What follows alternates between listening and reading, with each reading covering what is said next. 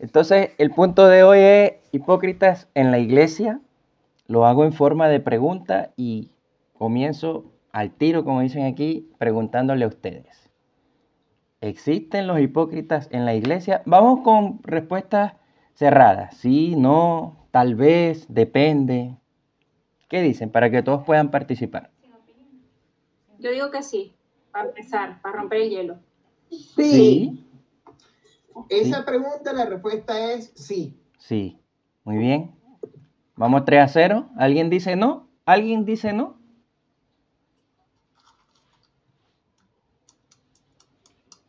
Tic tac, tic tac. No, yo creo que es una respuesta unánime.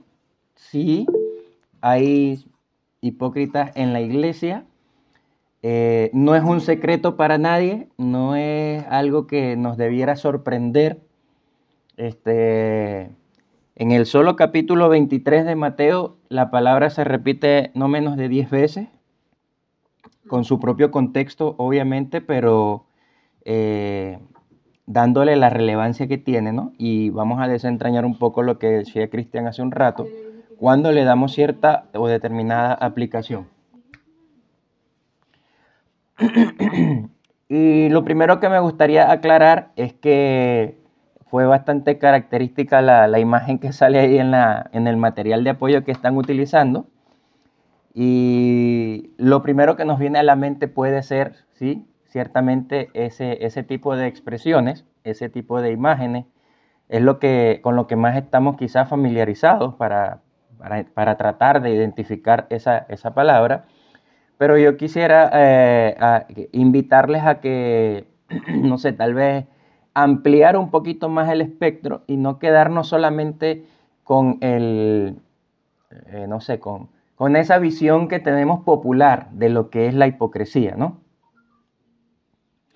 Y esto es algo a lo que yo les invito, que yo creo que lo hacen muchos y los que no lo hagan, es importante hacerlo, yo lo he aprendido hace poco, necesitamos conocer las definiciones de las palabras, porque muchas veces estamos utilizando términos que no son realmente lo que nosotros creemos que son, o en algunas ocasiones no los, no los estamos utilizando adecuadamente. Entonces, en este caso vamos a ver dos, variantes de lo que es la palabra hipócrita, pero antes de ir a la, propia, a la propio, al propio uso dentro de la, palabra de Dios, este, veamos cuál es su etimología, cuál es su origen, cuál es la raíz, de dónde proviene. Entonces, ¿qué es ser hipócrita o quién es un hipócrita?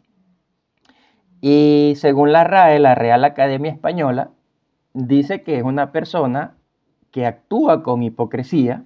No me voy a enfocar en los términos griegos porque aparte que no los sé pronunciar, no, no, no vienen mucho al caso. o la persona hipócrita, pero esta primera definición a mí no me dice mucho. No sé si a ustedes les, les da más información. Nos deja igual, ¿verdad? Nos deja como el fondo de la presentación, nos deja en blanco. Sonrisa hipócrita. No, no, no, no es la definición como tal. Entonces, vamos un poco más allá, que actúa con hipocresía. Entonces, ¿qué es la hipocresía? Entonces, aquí sí hay un poquito más de claridad. Es el fingimiento de cualidades o sentimientos contrarios a los que verdaderamente se tienen o experimentan. Y esta es la, no solamente la definición, sino que este es el concepto con el cual nosotros estamos más familiarizados. Cuando nosotros nos hablan de hipocresía, esto debe ser lo primero que viene a, a nuestra mente. ¿O estoy equivocado? ¿Estoy equivocado? No. No, porque es lo primero que pensamos, ¿verdad? Es alguien que no está representando lo que realmente es o lo que realmente piensa o es una persona que tiene muchos filtros, o es una persona que este, eh, no es honesta o no es sincera, pero no muestra lo que verdaderamente está en, su forma de pensar o de ser o de sentir. Entonces aquí sí entendemos un poquito más la palabra hipócrita, se refiere entonces a personas que tienen que expresa de alguna forma u otra lo contrario de aquello que realmente está sintiendo o pensando. ¿Cómo te sientes? No, sabes que me sentí bien, me gustó, pero en el fondo la persona se quería ir del sitio. ¿Te gustó la prédica? Uy, estuvo maravillosa, sí. Pero en el fondo la persona dice, uy, yo no entendí ni papa. Ahí hay una expresión que es de alguna forma hipócrita. ¿Ya? Ahora, estos, estas eh, definiciones, si bien es importante que las conozcamos, quiero que las tengamos en cuenta porque vamos a ver en el transcurso de este ratito que no necesariamente expresan o representan al tipo de hipocresía a nosotros como cristianos o como miembros de la iglesia o cuando le damos el apellido hipocresía en la iglesia, la que realmente nos importa. Porque no está presente en nuestro día a día, no, no. Eh, esto está presente en nuestra vida como iglesia, pero no necesariamente es lo que el Señor está cuestionando cuando nos vamos a su palabra. Si bien esto puede ser eh, defectuoso para nuestro comportamiento o no es lo más adecuado, no deberíamos comportarnos de esta forma, eh, no necesariamente nos constituye un pecado, a menos que estemos yendo en contra de la verdad hacia alguien o de la palabra o, u otro tipo de cosas más específicas. Pero en sí, en sí, el, el, ser hipócrita muchas veces las personas lo hacen en forma natural o en otras ocasiones ni siquiera se dan cuenta. Entonces vamos a llevarlo un poquito a la parte bíblica, ¿verdad? y vamos a dar algunos datos que están acá. Yo les voy a compartir la presentación después para que ustedes puedan eh, verificarla y rayarla ahí y buscar datos, ¿no? Pero por lo menos en el Nuevo Testamento, la palabra hipócrita aparece 20 veces cuando la tomamos en su raíz original griega. Recuerden que el Nuevo Testamento fue escrito principalmente en griego. Entonces es importante ver que se repite 20 veces. Y todas estas 20 veces fueron en labios de de Jesús. Me soplaron por aquí. Porque es importante que aclarar quién lo dijo. Porque hagamos un paréntesis y pensemos, la palabra hipócrita no es una palabra agradable. Ya lo había dicho Mauri al inicio de la clase, ¿verdad? Que es un tema bastante polémico, controversial. De hecho, es una de las cosas que no se hablan mucho en la iglesia. Hay muchos temas que en la iglesia no se tratan, que por cierto yo tengo algo, unas cosas por ahí que voy a compartir luego. Entonces, entre esas cosas, la hipocresía es una de ellas. no sé si es porque es un tema sensible, no sé si es porque quizás no tiene la relevancia o la importancia que, que tal vez merezca o que nosotros le demos. Lo cierto es que Jesús fue el único que prácticamente utilizó esta palabra en el Nuevo Testamento. Obviamente estas 20 veces que se repite está distribuida entre los tres evangelios sinópticos y dentro de ellas en la que más se utiliza es en Mateo. Son todas las citas que están allí. Ustedes después más adelante las pueden buscar con calma, las pueden leer. Pero en el contexto bíblico, lo que quiere decir eh, el uso que tiene la palabra hipócrita es como más como un actor o como una actriz o alguien que está actuando o fingiendo.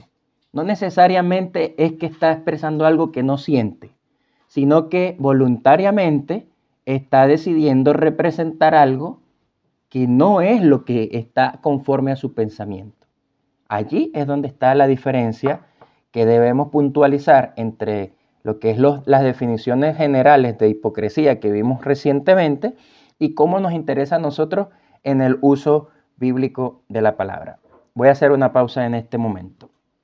Vamos bien aquí, no los veo. Comentarios, sugerencias, voy muy rápido, voy muy lento. Vamos bien, vamos bien. ¿Alguna aclaratoria? Algunos acentúan con su cabeza. Dale sin miedo, dale sin miedo, que estamos esperando entrar en aguas profundas. Ok, voy a, voy a dejar de, de compartir la pantalla por un momento porque Mauri va a mostrar el resultado de la, de la encuesta que hizo. Bueno, no tengo una presentación, así que no era necesario dejar de compartir. Ah, ya. Bueno, pero igual, así los veo y me emociona también. Dale, dale. Eh, bueno, Angélica, ¿estás por ahí? Activa. Miren, ve, era verdad que mi esposa me tiene consentido limonada, ¿bien? Ay, sí. La pastilla. Ya, te pregunto si estás por ahí activa porque este, yo le pedí autorización a Martín para hacer la misma encuesta que se envió al grupo de Casa Grande y de Discipulado al grupo de, eh, Online. Entonces quería que supiera este, el movimiento ahí del grupo. Eh, bueno, voy a empezar con los resultados del, eh, de la encuesta que se envió a Casa Grande, donde el grupo, en el grupo hay 175 participantes, de los cuales... ¡Wow! Una tremenda muestra. sí, de los cuales leyeron la encuesta 134, es decir, casi el 80% o un poco más del 80%, porque hay 174 participantes, de los cuales uno respondió que sí y siete nada más respondieron que no. Voy ahora con la encuesta que se envió en el grupo de WhatsApp de IDC Online. En ese grupo de WhatsApp de IDC Online hay, hay 41 participantes. De los 41 participantes leyeron 26 personas, pero ninguno respondió a la encuesta. Ya.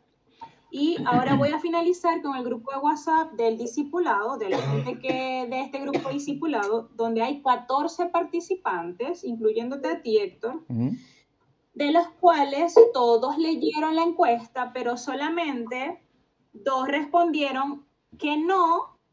Y Angélica, seguramente yo creo que se equivocó o tiene algo que, que fundamentar a lo mejor, respondió en la parte donde está escrito este fundamentalo esta noche en la clase. Entonces, no sé, Angélica, si tenías algo para fundamentar, no, si lo puedes comentar en el momento. Tanto como fundamental, fundamental, bueno, después leí la, la esa, esa opción y decía, bueno, ¿quién va a fundamentar, yo o Mauri?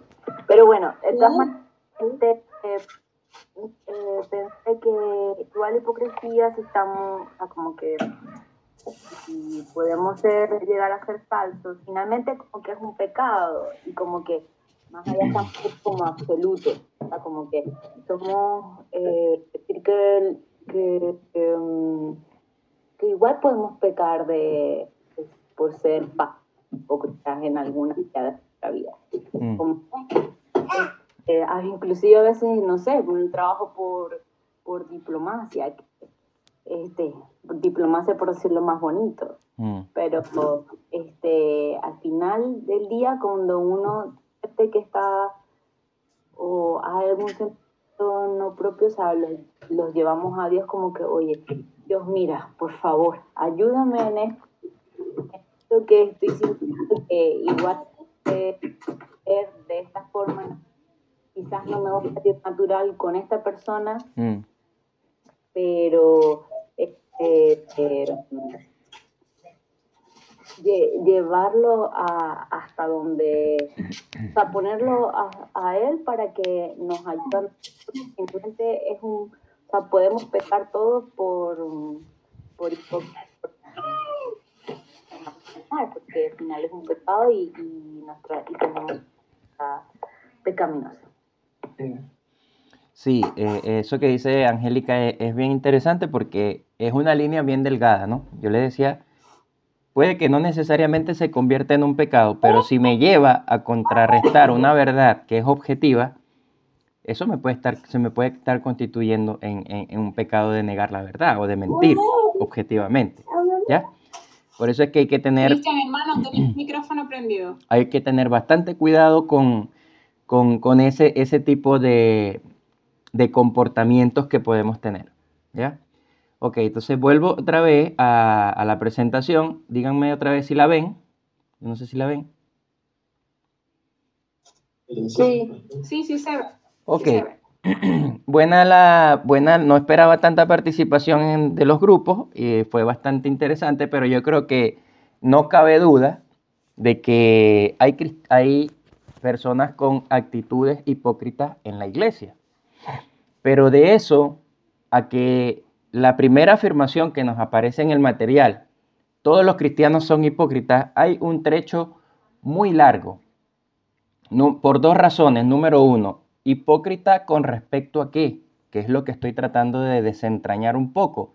Hipócrita con respecto a las cosas del Señor que son verdaderamente relevantes para nosotros, o hipócrita en otro sentido que no son muy relevantes, sino que tal vez van asociados a los intereses o a los comportamientos propios de determinadas personas. ¿Hay hipócritas en la iglesia?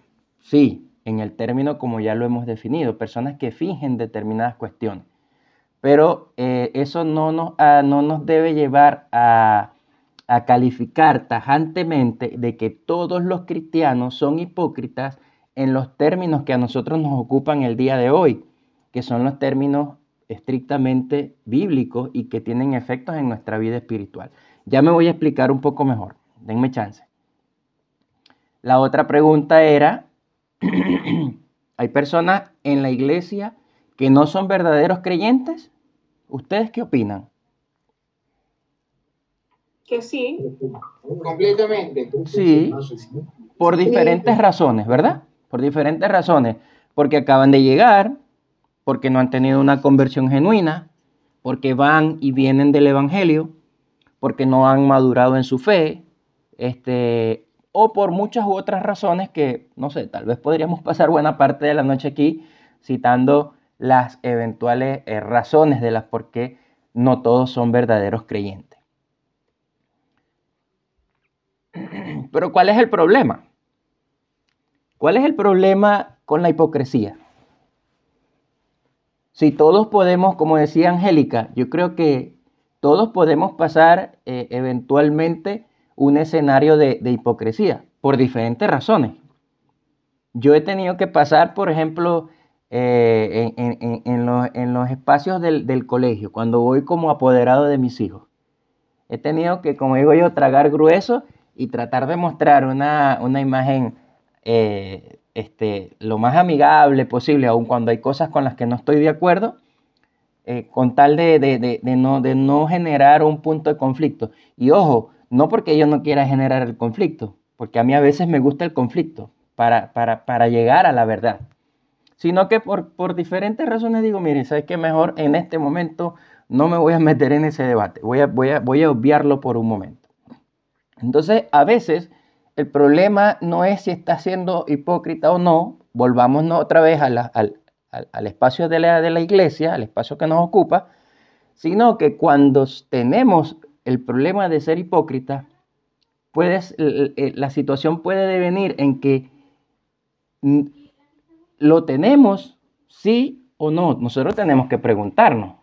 Yo creo que la respuesta es sí, todos lo tenemos en mayor o menor medida. Lo que nos complica es si lo negamos, si lo tratamos de ocultar, o si decimos o afirmamos que ese comportamiento que es nuestro es el resultado del comportamiento de otro. Es decir, hacemos responsables a otros de lo que ha sido nuestra, nuestra propia elección. ¿Se entiende? Entonces, en mayor o menor medida, sí, eventualmente pasamos episodios de hipocresía por una u otra razón. Nuestro mayor problema está en cuando lo negamos, cuando lo ocultamos o muchas veces cuando lo decimos el culpable fue X o Y y no yo. La otra parte de la pregunta es, ¿no existe la iglesia perfecta? ¿Ustedes están de acuerdo con esa afirmación?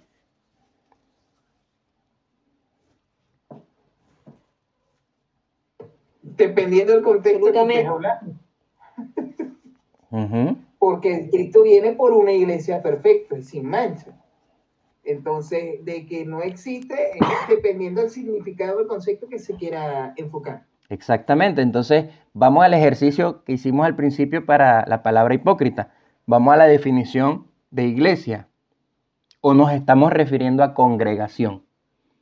Entonces, cuando definimos de una forma más precisa a qué es lo que nos estamos refiriendo cuando decimos no existe una iglesia perfecta, tal vez lo que estamos queriendo decir es no existe una congregación perfecta. Por eso yo puse acá, error dice el Señor, porque sí existe una iglesia perfecta. Efectivamente, como está diciendo Cristian, viene el Señor por una iglesia perfecta, por la que Él pagó en la cruz y por la que nosotros estamos siguiéndole y por la que nosotros nos estamos formando y por la que nosotros estamos tratando de desarrollar un carácter cristiano que nos acerque cada vez más a Él. Esa es la iglesia que al final el Señor viene a buscar. Y al final vamos a terminar de cerrar ese círculo. Entonces, volvamos al planteamiento inicial. La hipocresía en la iglesia, ¿a qué se refiere? Entonces, veamos una postura en, términos negativos y veamos una, una postura en términos positivos. Negativamente, o en otras palabras, ¿qué no es ser hipócrita en la iglesia? O por lo menos vuelvo a insistir en, en, este, recalcar en esta utilidad para lo que nos ocupa hoy, que estamos hablando en términos de nuestra vida cristiana. Ser hipócrita no es medio feo, ni tampoco es ay, todos los días viene con buen ánimo, pero hoy no me saludó. Y tampoco es, ay, ¿qué le pasará? Que hoy me puso mala cara, se está portando como un hipócrita. No, eso no es lo que nos ocupa hoy desde el punto de vista de la hipocresía. Lo que sí vamos a hablar hoy, o lo que sí vamos a descubrir hoy, eh, sobre la hipocresía dentro de la iglesia, es el modelar el vivir y el demostrar lo que nosotros somos, creemos, decimos y hacemos. Somos, creemos, decimos y hacemos. Esa es la parte que sí define cómo es el desenvolvimiento de una persona que es o no es hipócrita dentro de la iglesia. Se sigue, ¿verdad? Me, me siguen hasta ahí, ¿verdad? Y ahí es donde Ahí estuvo excelente. Vamos entonces a Mateo 23, que considero yo que dentro de todo el material que, o dentro de todos los pasajes bíblicos que están muy bien fundamentados dentro del material, eh, Mateo 23 es el más completo y es el que realmente define a dónde nosotros tenemos que apuntar para, para determinar si realmente está ocurriendo este fenómeno de la hipocresía. Eh, no sé quién se atreve a leer el capítulo 23 de Mateo, preferiblemente completo, porque es un contexto hasta el versículo 36. Dale, yo lo leo. Vaya. Entonces habló Jesús a la gente y a sus discípulos diciendo, en la cátedra de Moisés se siente en la cátedra de Moisés se sientan los escribas y los fariseos. Así que todo lo que os digan que guardéis, guardadlo y hacedlo, mas no hagáis conforme a sus obras, porque dicen y no hacen, porque atan cargas pesadas y difíciles de llevar y las ponen sobre los hombros de los hombres, pero ellos ni con un dedo quieren moverlas. Antes, hacen todas sus obras para ser vistos por los hombres, pues escuchan sus filacterías y entienden los flecos de los mantos, entienden los flecos de los mantos y aman los primeros asientos en las cenas y las primeras sillas en las sinagogas y las salutaciones en las plazas y que los hombres los llamen rabí, rabí. Pero vosotros no queráis que os llamen rabí, porque un, uno es vuestro maestro, el Cristo, y todos vosotros sois hermanos. Y no llaméis Padre, y no llaméis y no llaméis Padre vuestro a nadie en la tierra, porque uno es vuestro Padre, el que está en los cielos. Ni seáis llamados maestros, porque uno es vuestro Maestro, el Cristo. El que es el mayor de vosotros, sea vuestro siervo, porque el que se enaltece será humillado y el que se humilla será enaltecido. Mas hay de vosotros, escribas y fariseos hipócritas, porque cerráis el, el reino de los cielos delante de los hombres, pues ni entráis vosotros, ni dejáis entrar a los que están entrando. Ay de vosotros, escribas y fariseos hipócritas, porque devoráis las casas de las viudas y como pretexto hacéis largas oraciones. Por eso, por esto recibiréis mayor condenación.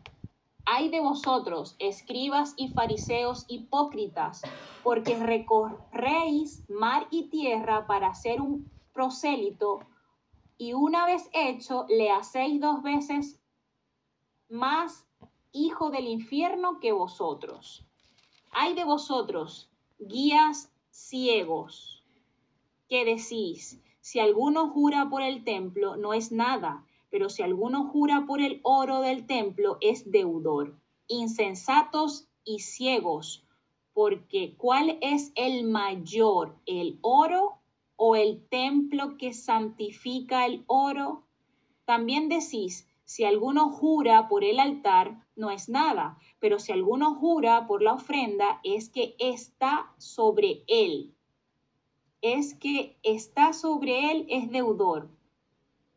Necios y ciegos, porque ¿cuál es mayor, la ofrenda o el altar que santifica la ofrenda? Pues el que jura por el altar, jura por él y por todo lo que está sobre él y el que jura por el templo, jura por él y por todo y por el que lo habita. Y el que jura por el cielo, jura por el trono de Dios y por aquel que está sentado en él.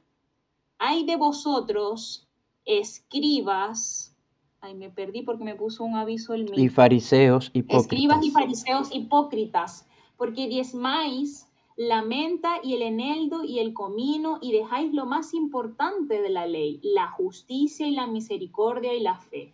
Esto era necesario hacer sin dejar de hacer aquello, guías necios, guías ciegos, que coláis el mosquito y tragáis el camello.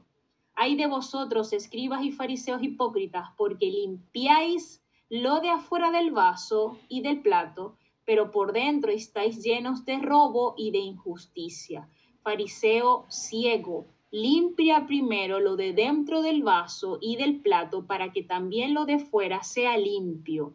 Ay de vosotros, escribas y fariseos hipócritas, porque sois semejantes a sepulcros blanqueados, que por fuera a la verdad se muestran hermosos, mas por dentro están llenos de huesos de muertos y de toda inmundicia. Así también vosotros por fuera a la verdad os mostráis justos a los hombres, pero por dentro estáis llenos de hipocresía e iniquidad. Hay de vosotros, escribas y fariseos hipócritas, porque edificáis los sepulcros de los profetas y adornáis los monumentos de los justos. Y decís, si hubiésemos vivido en los días de nuestros padres, no hubiéramos sido sus cómplices en la sangre de los profetas. Así que dais testimonio contra vosotros mismos de que sois hijos de aquellos que mataron a los profetas. Vosotros también llenad la medida de llenad la medida de vuestros padres, serpientes, generación de víboras. ¿Cómo escaparéis de la condenación del infierno? Por tanto, he aquí yo os envío profetas y sabios y escribas, y de ellos a unos mataréis y crucificaréis, y a otros azotaréis en vuestras sinagogas y perseguiréis de ciudad en ciudad, para que venga sobre vosotros toda la sangre justa que se ha derramado sobre la tierra, desde la sangre de Abel, el justo, hasta la sangre de Zacarías, hijo de Berequías, a quien matasteis entre el templo y el altar de cierto os digo que todo esto vendrá sobre esta generación. Termina, todavía falta. no, terminamos ahí.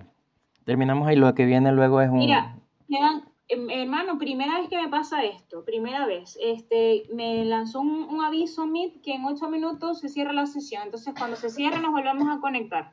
Ya, ok. Con el mismo link. Ocho minutos. Sí, Primera vez en, en dos años, Mauri. Qué horror. Primera vez, hermano, una locura. Primera vez, ¿viste? bueno. Eh, antes de, si quieres cerramos voluntariamente y luego volvemos a entrar, pero déjame hacer este comentario. Eh, dos cosas. ¿Se fijaron de cuántas veces en esta perícopa o en este pasaje Jesús utilizó la palabra hipócrita empleándola directamente hacia una persona o un grupo de personas? No, no, vi el número, pero son muchas. Ocho veces. Ocho veces en este pasaje Jesús les dice a los fariseos y a los escribas hipócritas. Y es bueno preguntarse si después de un discurso, vamos a llamarlo así, tan violento de parte de Jesús, seguimos considerando que Jesús es amor. Porque volvamos al ejercicio inicial, definir amor. Parece que a veces tenemos un concepto de amor sentimental y, de maripositas en el estómago, romántico, amoroso, pero olvidamos que Dios también es amor cuando nos disciplina, ¿cierto? Y por otro lado, eh, vemos que hay un particular énfasis de Jesús hacia un grupo de personas que no solamente son parte, tenemos que ver este, este pasaje en los términos y en el contexto en el que realmente ocurre. Un grupo de personas que no solamente son parte de lo que para ese entonces era la iglesia, sino que eran directivos, sino que eran líderes, eran maestros, eran administradores de la ley, eran los mismos escribas. Los escribas eran los que interpretaban la ley y tenían unas asignaciones específicas. Pero ¿por qué Jesús viene tan contundente contra ellos? Precisamente porque aún cuando en otro pasaje Jesús le dice, ustedes siendo doctores de la ley, están completamente errados. Pareciera que, o sea, en otras palabras, pareciera que le está haciendo un sarcasmo en decirle, o sea, ustedes no son doctores de la ley nada, porque lo primero que hace un doctor de algo es aplicarlo de la mejor manera, ¿verdad que sí? Pero esta no es la realidad que está viviendo eh, para ese entonces la, la, eh, iglesia o, la congregación a la que Jesús se está dirigiendo. Entonces, eh, si quieren cerramos y volvemos a entrar ya para terminar, porque faltaría poco, faltarían como unos 15 o 20 minutos. ¿Les parece? Creo que te queda. Dale, mi hermano.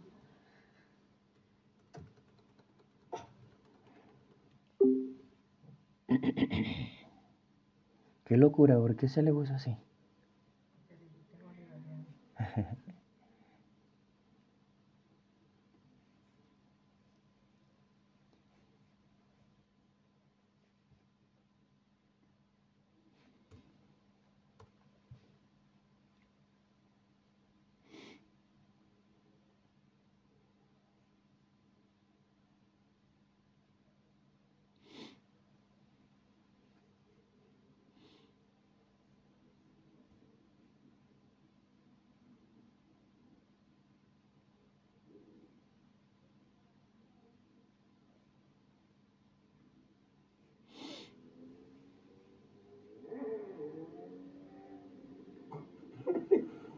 Y son las cuerditas que se amarraban aquí.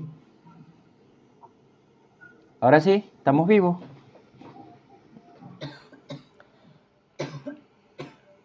Ahora sí estamos, estamos bien. Ahora sí. Ya, eh, ok. Vamos a aprovechar la pausa para escuchar a ustedes sus comentarios. ¿Cómo vamos hasta ahora? ¿Hay alguna duda, alguna inquietud, algún aporte adicional que quieran hacer, sobre todo sobre el pasaje bíblico que acabamos de leer? Que yo creo que es el más claro, ¿no? Dentro de todo, porque, porque da una idea completa. La ventaja de este pasaje, a pesar de lo largo, es que da una idea completa de a qué es lo que Jesús se está refiriendo específicamente cuando cuestiona la hipocresía. Mm. Y también eh, es la respuesta a una de las afirmaciones de la guía. Correcto. Yo creo que el ser hipócrita eh, es engañarnos nosotros mismos, porque Estamos fingiendo nosotros, no engañamos a la otra persona, sino a nosotros mismos. Para mí la clase va excelente. Claro, de alguna forma no, Dios le bendiga, hermana. Adelante. Perdón que me conecté súper tarde, pero quería estar presente en esto. eh, si bien entiendo, eh, creo que al tratar el, asunto de la hipocresía en la iglesia, para mí tiene, eh, tiene una, digamos, una parte súper importante y que no es, y que es no ser consecuente con lo que se vive. No sé si me entiende. Por ejemplo, si yo tengo una vida de iglesia donde yo adoro al Señor y, soy sumamente amante de Él, etcétera, etcétera, y salgo de la iglesia y en la semana vuelvo a tener un comportamiento de lo que era mi vida vieja, mm. para mí esto es ser hipócrita y no estoy solamente engañándome a mí, estoy haciendo, estoy dando un mal testimonio primeramente de lo que es Cristo, mm. ¿verdad? Segundo, eh, creo de que cuando usted preguntaba si acaso existía la iglesia perfecta, para mí la iglesia perfecta no existe, porque cada uno de las personas que llegamos a la iglesia somos personas, como alguien dijo una vez y que para mí me quedó muy, muy grabado, es que todos llegamos a un taller mecánico que necesitamos diferentes tipos de reparaciones. ¿Entiende? La Biblia habla de que no hay ninguno, ninguno que sea justo, solo Cristo Jesús estamos en proceso de. Y para eso, cada día, ¿no es cierto?, en nuestra relación con el Señor trabajamos. Y también, el otro punto que quería tocar era también donde usted dice que muchas veces nosotros tomamos el amor del Señor como un amor sentimental. Mm. Y no dejamos que si un hermano ve en mí una actitud que no es consecuente con lo que yo digo predico y que se me acerque y me diga, en el amor del Señor, yo tengo que decirte tal o cual cosa, y yo no lo acepto, quiere decir que estoy rechazando también de alguna forma el amor del Señor, porque el amor de Dios es todo eso. Amén. Para eso estamos, para eso estamos en el Evangelio, para ser disciplinados, para ser contristados, redarguidos, con el Espíritu Santo, etcétera, etcétera. Entonces, eh, pienso de que, de que para mí ese es el concepto de hipocresía, o sea, no ser consecuente con lo que digo que soy. Así es. Amén. Así es, hermano. Exactamente. Cristian, ¿ibas a comentar algo?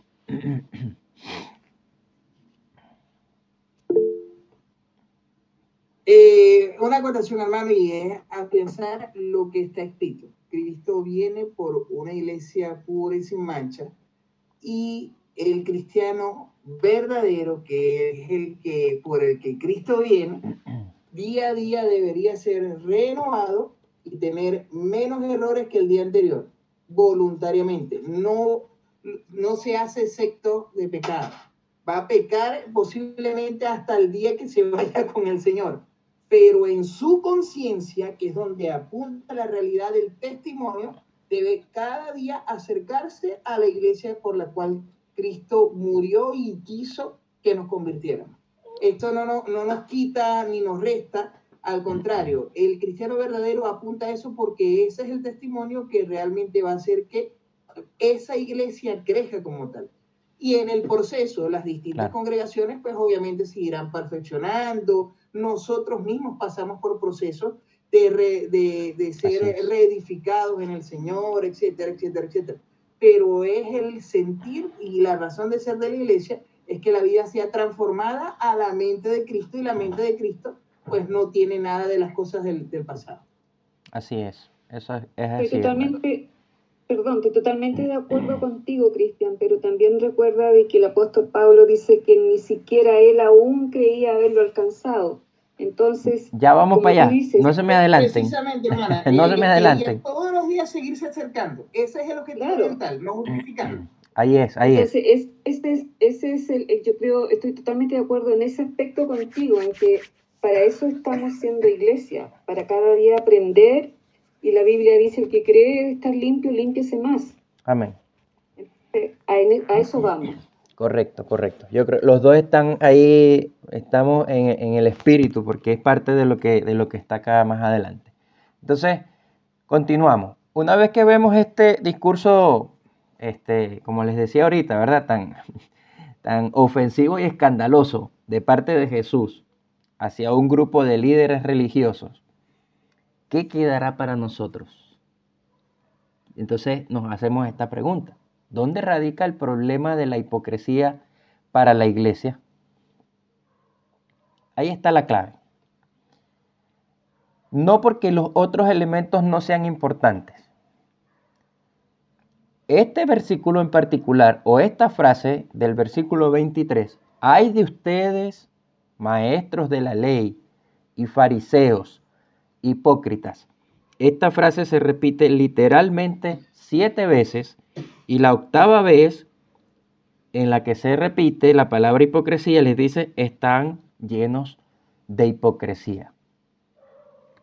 El principal problema de la hipocresía en la iglesia, como les comentaba hace unas diapositivas atrás, eh, eh, eh, va más allá de, de lo que no es, de que no es que me vieron feo, porque, hermanos, miren, como nosotros, nosotros como seres humanos todos los días no estamos iguales.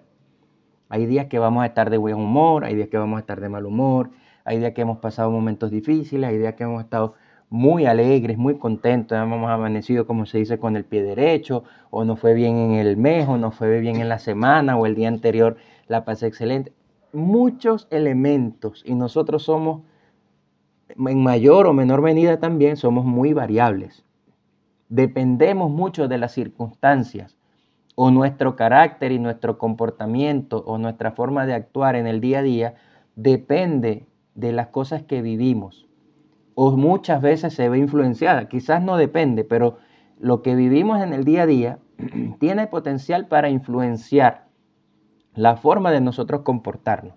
Entonces no podemos pretender de que todos los días nosotros vamos a estar en la, en, la, en la parte o en la forma más óptima de nuestro cristianismo.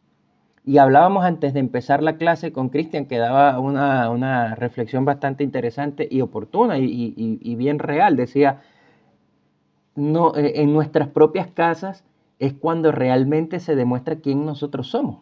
Nosotros en la iglesia todavía podemos fingir en la calle, cuando vamos al colegio, como les comentaba yo hace un rato, a representar a nuestros hijos, o en el trabajo, porque imagínense lo difícil que es para mí, con el carácter que yo tengo, trabajar con grupos de, de, compañeros de, trabajo, valga la redundancia, que sean chilenos, donde, eh, no, principalmente chilenos, porque, y no lo digo con ánimo de ofender, sino que he notado yo que eh, es difícil encontrar un chileno que, que, tolere la sinceridad en el sentido como yo, como yo estoy acostumbrado a decirlo. Entonces me, me, ha costado manejar esos grupos. Entonces muchas veces tengo que tratar de mostrar algo que no soy o con lo cual no estoy de acuerdo, solo con la intención de que no me vean como que, bueno, este es el problemático, este es al que todo le pone un pero, este es al que todo le dice que no. Pero para nuestro entorno, que como vuelvo y les digo y les voy a insistir en esto, que nos quede bien grabado, es principalmente nuestra vida congregacional, porque ahí es donde está nuestra familia de la fe Ahí es donde está la familia con la que nosotros seguramente nos vamos a conseguir cuando nos vayamos de este mundo. Ahí es donde están las personas con las que pasamos cierta parte del tiempo y con las que compartimos en el taller del maestro. Como decía la hermana, mientras a mí me están arreglando los frenos o la lengua, a otro le están arreglando el motor o la caja. Y así. Entonces, ahí sale buena parte de lo que realmente nosotros debemos ser y como dice también la palabra, para edificarnos los unos a los otros. Y eso incluye también nuestras faltas. Ahí se forma nuestro carácter. O como yo lo dije una vez, la iglesia es el campo de entrenamiento para que después cuando salgamos a la verdadera guerra que es en el mundo, sepamos que si esas cosas las vemos en nuestra casa, no nos tenemos que sorprender de que las vamos a encontrar afuera.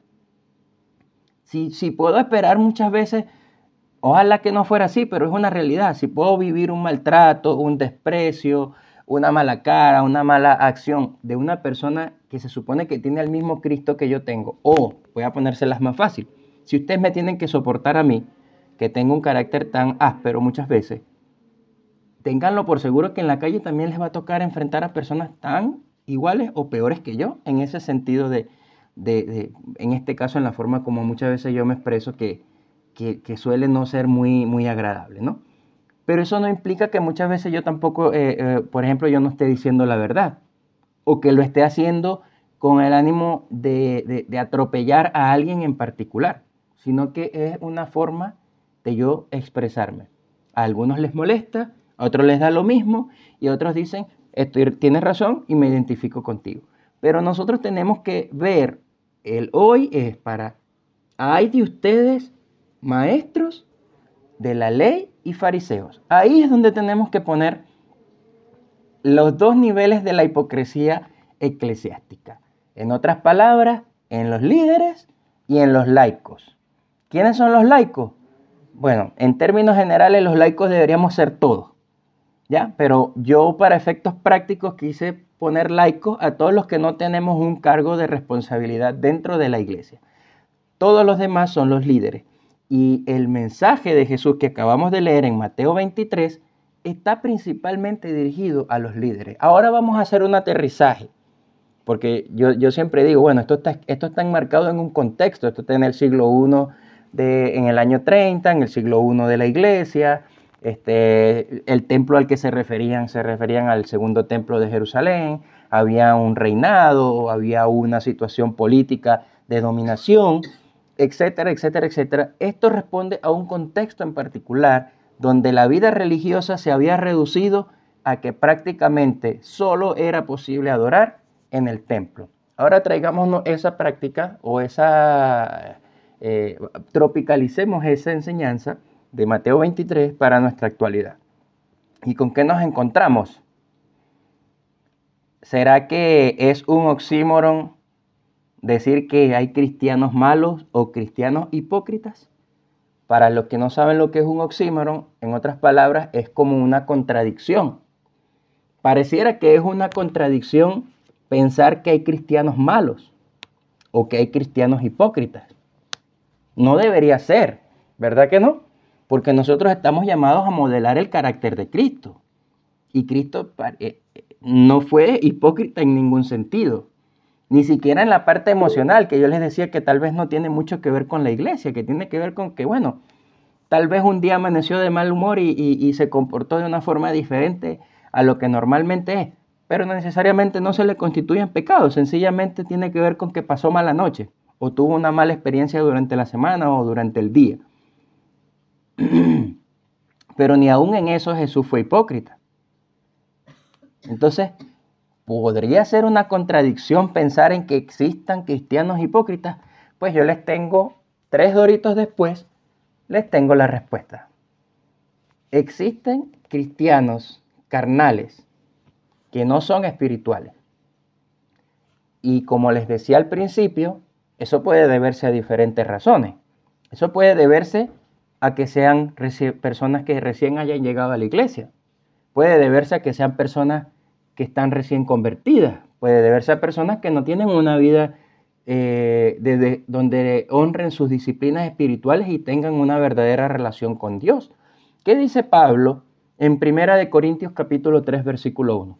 Ahí lo dice.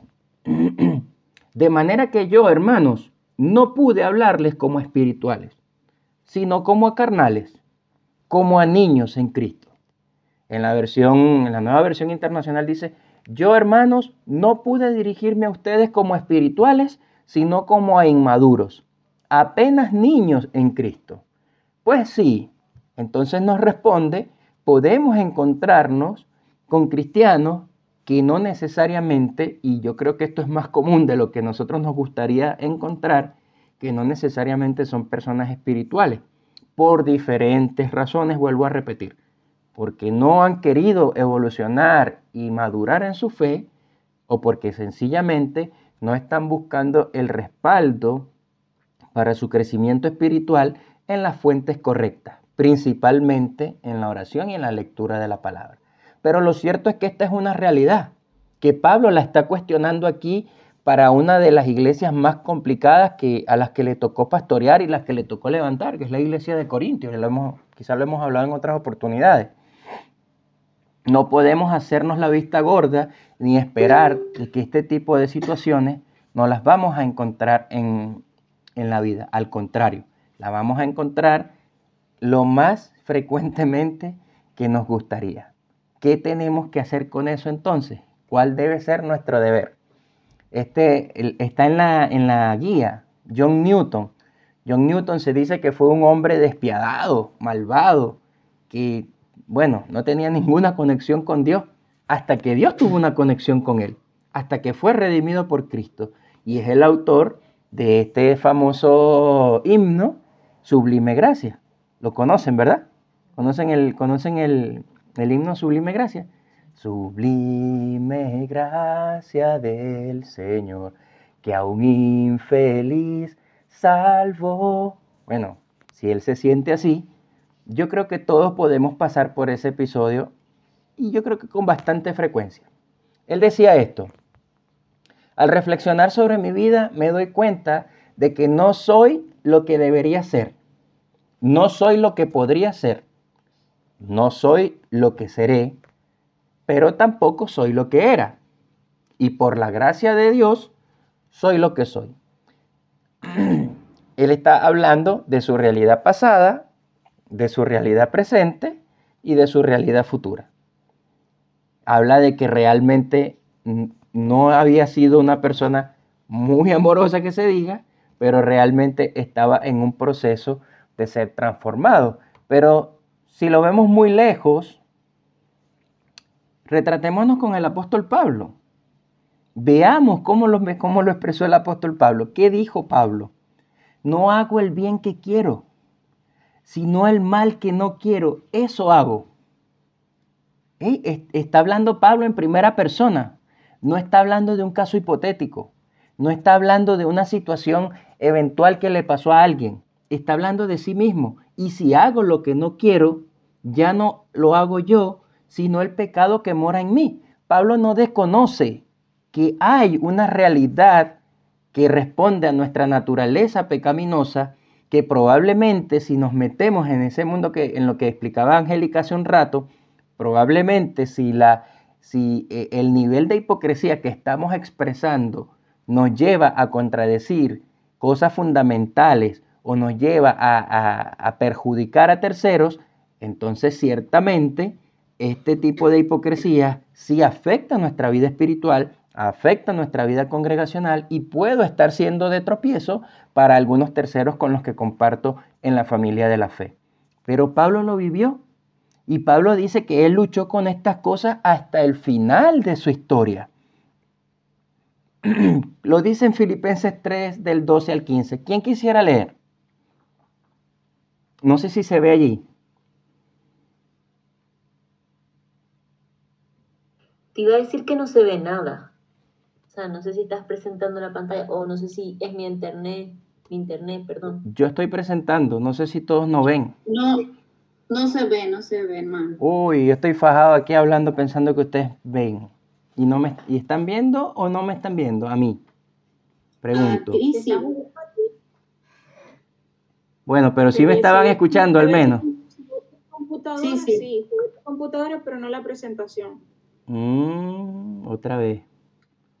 Voy a volver a, voy a, volver a presentar. compartiendo es tu, tu, pantalla más que la, el navegador. Voy a ver otra vez.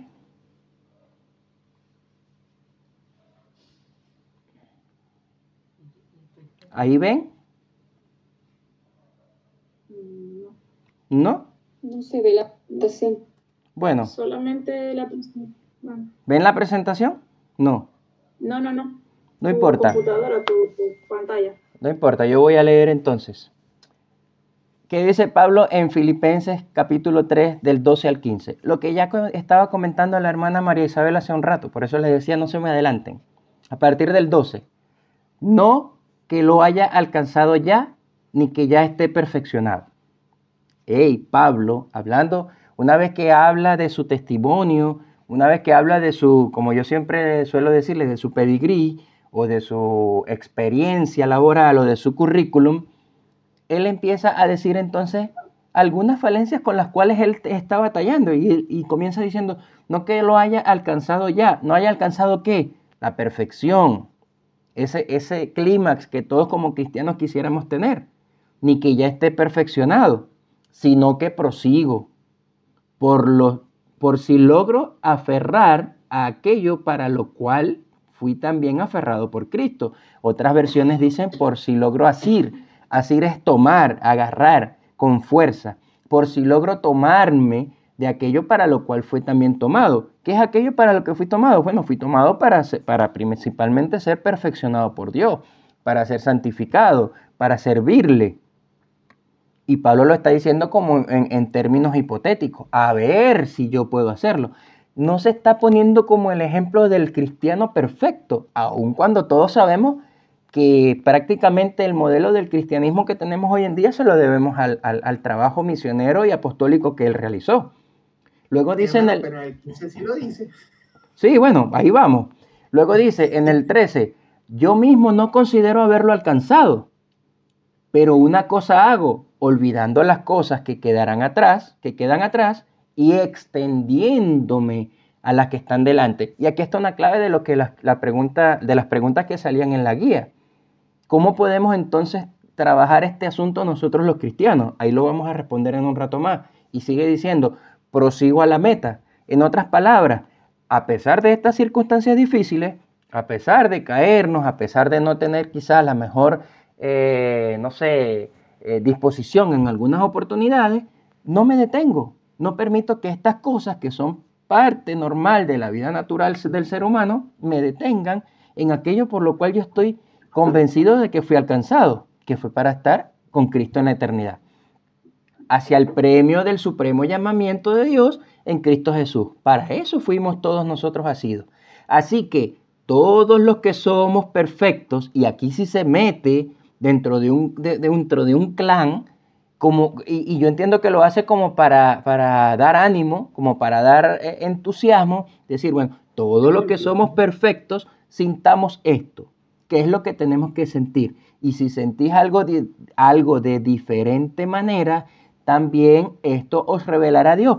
¿Qué es lo que está diciendo? Ustedes en la iglesia tienen diferentes sentires y los que no sientan las mismas cosas, el Señor se los tiene que revelar, pero no para que se vayan de la iglesia, no para que se vean como que no están en el cuerpo, no para que se vean como que son unos, unos viles, eh, no sé, inmerecedores, no, al contrario, para que eso les sirva de motivación de cómo seguir y continuar en la vida cristiana.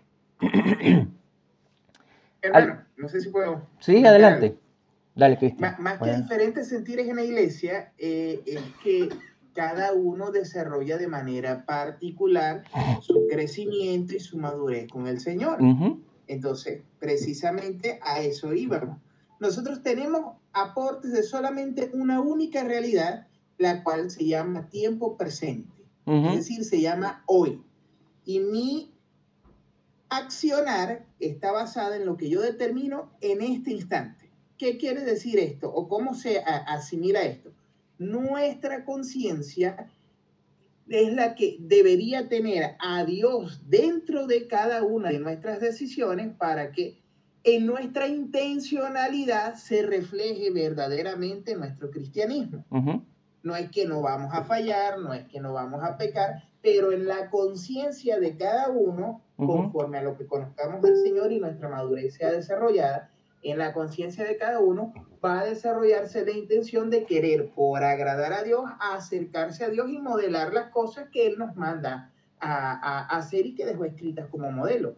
Y en esto se basa realmente tener un cristianismo verdadero, uh -huh. en seguir a Dios, en perfeccionarme cada día en mi poder de decisión del hoy. No a tomar en cuenta las, las cosas del pasado, pero tomar en cuenta el hoy para que las cosas del futuro pues sean mejores en el crecimiento que podamos desarrollar en el Señor. Así es. Y es que, y es que precisamente las conclusiones de la clase apuntan hacia eso. Apuntan hacia, a, entre ese, otros elementos que ahora los vamos a ver y para finalizar y para abrir la, la, la conversación de todo. No sé si ahora sí lograban ver la, la presentación. Sigo yo con mi conflicto. Ok, entonces... No, no sé. Bueno, yo, no sé. yo sigo aquí. Les vuelvo a decir que yo les voy a compartir la presentación. Entonces, cristianos sinceros, el deber nos llama. Cada quien a su manera, como lo acaba de decir Cristian. ¿Y cuáles son las recomendaciones? ¿Y, cómo es eso que el deber nos llama? No, eh, tengo que callarme para no caer mal. Lo que voy a decir es conflictivo, y eres susceptibilidades, mejor me callo para, para no caer mal, para no, que, que, no se vea que yo soy el rebelde de la iglesia, para que no se vea que, que tal vez yo estoy fuera de lugar y que no estoy eh, haciendo las cosas que, que, debería ser un cristiano que ama a los demás y que, y que se mantiene siempre en amor. Pues lo que, nos, lo que nos invita la palabra a hacer no es necesariamente eso. Lo que la palabra nos invita a hacer es, primero, asegurarnos de que estamos siguiendo a Cristo y no al hombre. y eso yo creo que ustedes lo vieron acá eh, hace unas cuantas clases atrás en, el tema de la identidad. Si yo me aseguro de que mi identidad está bien fundamentada en Cristo y en lo que Él hizo por mí, yo no voy a tener ningún temor de, ni, ni tampoco voy a tener ningún apego hacia lo que el ser humano, el hombre en términos generales, el ser humano está haciendo y cómo eso no puedo permitir que eso afecte a mi relación con Dios y, a la, fe o a la, confianza que yo he depositado en la obra de Cristo para mí. Pero también nos pide que nos examinemos. También tenemos que ser, ahí yo, yo concuerdo con la hermana que comentaba, a veces nos engañamos a nosotros mismos. Entonces tenemos que examinarnos y tenemos que confesar nuestros pecados para que no seamos piedra de tropiezo a otros. Y no me refiero solamente a, confesarle nuestros pecados a Dios, porque número uno, Dios no se entera de nada cuando nosotros le decimos, cuando nosotros oramos. Y número dos, este, eh, eh, está bien que le pidamos perdón a Dios, pero ¿cómo está nuestro corazón para pedir perdón cuando estamos, eh, cuando hemos herido o hemos tal vez sido de tropiezo para alguien humanamente hablando. ¿Está a nuestra disposición en el corazón para pedir perdón? ¿Estamos haciendo nuestro propio autoexamen y evaluando si realmente eh, eh, estamos cumpliendo con esa parte de nuestra vida cristiana? Con respecto a la clase de hoy o a la, a la conversación de hoy, denuncie la hipocresía, combátala. ¿Con qué? ¿Con el bate? No. Con enseñanza, con exhortación y disciplina. Y aquí yo quiero hacer un énfasis muy importante. Hermano, yo para poder combatir la hipocresía yo tengo que conocer la palabra. Y más que conocer la palabra, yo tengo que conocer al Señor de la palabra. Yo tengo que saber que el Señor es un Dios santo. Yo tengo que saber que el Señor es un Dios que no cambia. Que el mismo Dios que en el Antiguo Testamento abrió el mar, sigue siendo el mismo que, que hoy en día hace milagros a nuestros favores en diferentes ámbitos y niveles. Pero también el mismo Dios que en, el, que en la antigüedad prácticamente exterminó a lo que se suponía que era su propio pueblo,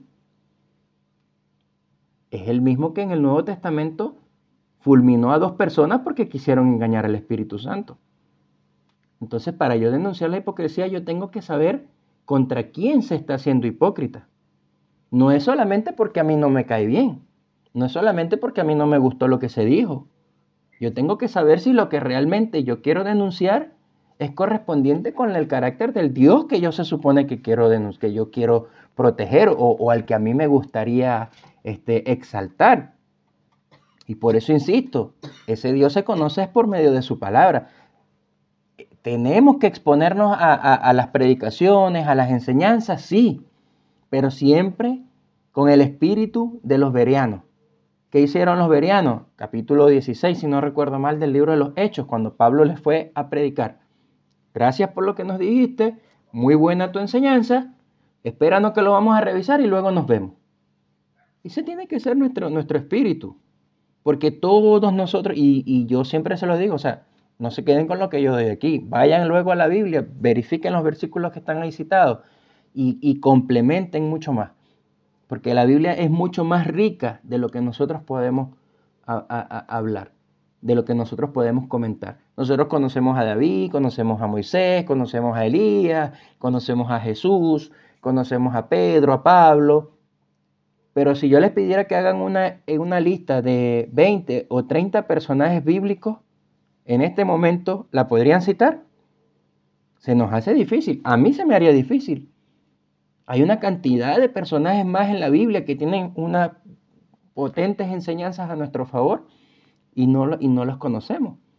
Porque nos hemos quedado con las partes más, populares, las más bonitas o las más conocidas. Pero hay mucho más en la Biblia para nosotros explorar. Otro punto, no sea intimidado por las acusaciones de hipocresía. En otras palabras, cuando a usted le digan que usted es un hipócrita, o a mí Héctor, cuando te diga que eres un hipócrita, no te quedes ahí paralizado como la chicharra que se hace a la muerta o esos animalitos que cuando viene el, depredador se hacen los muertos. No, esas cosas tienen que ser opción para yo también autoevaluarme y examinarme. ¿Será que realmente estoy siendo un hipócrita? Pero hipócrita, vuelvo a decirle, en el sentido que a nosotros nos ocupa.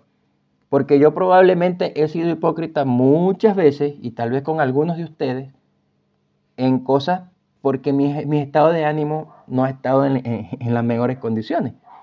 Pero he sido hipócrita en negociar alguna, alguna, algo de la palabra de Dios, en negociar una doctrina, en, en, decir que hoy la palabra me dice una cosa y mañana me dice otra, en prometerle algo a alguien como que la palabra lo dijera para él cuando realmente no lo dice, cuando no es eso lo que está enseñando la escritura.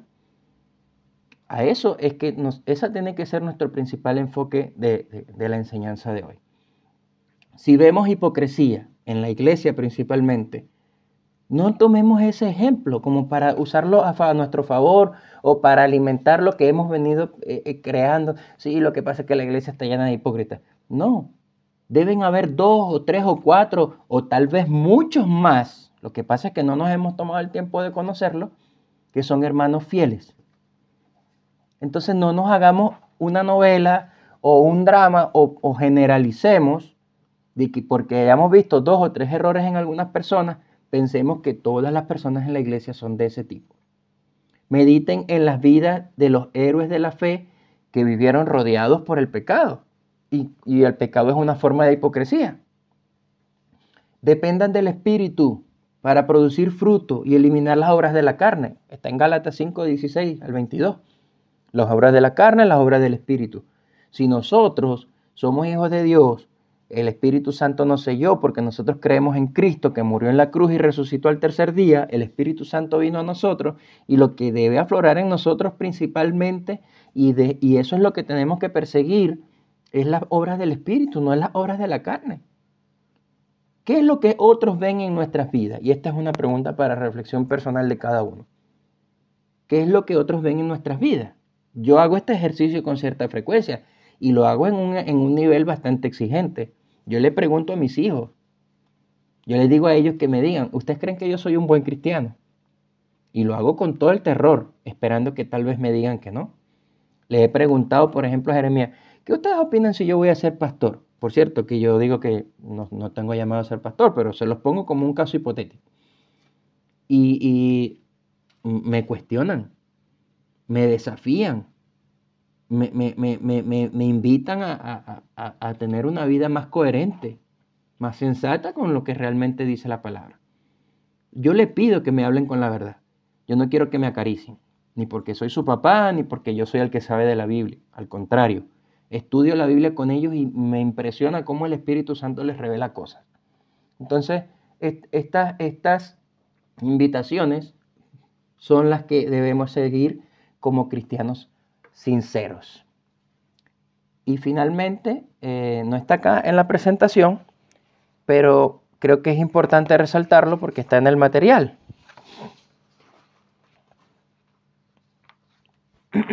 Una pregunta que pensaba ponerla acá, pero por cuestión de, que se me fue la, la el, ¿cómo se llama? La presentación, no, no, no la coloqué allí. Y es esta. Cuando nosotros vemos la hipocresía en la iglesia, me hago la pregunta, ¿qué me produce?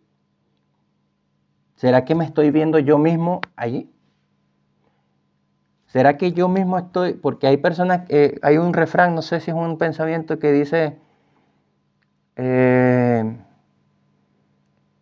cuando veas un problema en otro, probablemente te estás viendo en un espejo o algo así. Algo así, que tiene que ver con que Tal vez lo que te está molestando de alguna situación es probable que esté mostrando algo de ti mismo. Entonces, cuando tienes una situación de este tipo, ¿qué es lo que piensas primero? ¿Y cuál es la solución que tú supones que le puedes dar? Y aquí voy para cerrar. ¿Es la solución más correcta irme de la iglesia? Creo que la respuesta está en una de las primeras diapositivas. No hay una iglesia perfecta. No hay una iglesia perfecta. No hay una congregación perfecta. Entonces yo tengo que aprender a lidiar con algunas cosas, porque aún en eso Dios también forma mi carácter. Aún aprendiendo a, a sobrellevar algunas cuestiones, Dios también está tratando con mi carácter para que yo de alguna u otra manera, en algún momento, tal vez no haga las mismas cosas o las utilice como una, una señal de alerta para mí a lo que yo no debo entrar. Amén. Entonces, eso, lo demás está muy bien explicado en la, en la guía. No sé si tienen preguntas, consultas, aportaciones José que Javier, siempre son valiosas. José Javier había levantado la mano dos veces. José Javier, Sí. adelante hermano, bienvenido. Gracias, amigo. Uno de los temas que a, a mí en lo particular, a pesar de que soy nuevo en Casa Grande, seis meses lo mucho, pero es algo que a mí me preocupa mucho porque estamos hablando de la iglesia